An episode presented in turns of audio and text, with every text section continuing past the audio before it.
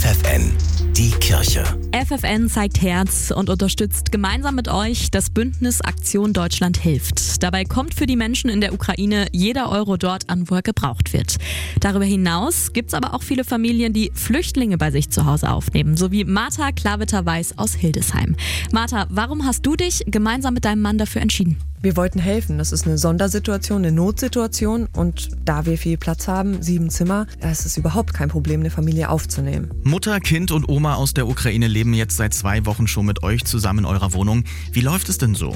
Also es läuft insgesamt sehr gut und es ist schon eine Art WG geworden. Man hat natürlich keine Privatsphäre mehr, muss man dazu auch sagen. Man muss sich einfach darauf einstellen, dass man dann wirklich eine größere Familie wird. Anders funktioniert es, glaube ich, nicht. Aber wir haben natürlich auch eine große Wohnung, wo man sich gut aus dem Weg gehen kann. Aber die Sprache ist doch bestimmt ein Problem. Wie verständigt ihr euch denn? Ich kann fließend Polnisch, die sprechen Russisch, Ukrainisch und zur Not gibt es auch noch Google-Übersetzer. Also das ist alles kein Problem. Was kannst du aus deiner Erfahrung anderen Menschen bei uns in Niedersachsen mit auf den Weg geben, die vielleicht auch Flüchtlinge aufnehmen möchten? Also es ist natürlich nicht nur, ich ähm, stelle meine Wohnung zur Verfügung oder ein Zimmer, es ist viel mehr als das. Man teilt alles, also auch die Sorgen und Nöte. Und natürlich gibt es da sehr, sehr viel zu erledigen. Und das sind natürlich viele Dinge, die man da regeln muss. Das nehme ich alles gerne in Kauf, wenn ich dafür diesen Menschen helfen kann. Es gibt nichts, was mehr Sinn macht, als, als Menschen zu helfen. Ich wüsste nicht was. Sagt Martha Klaviter-Weiß aus Hildesheim, die gemeinsam mit ihrem Mann Flüchtlinge aus der Ukraine aufgenommen hat.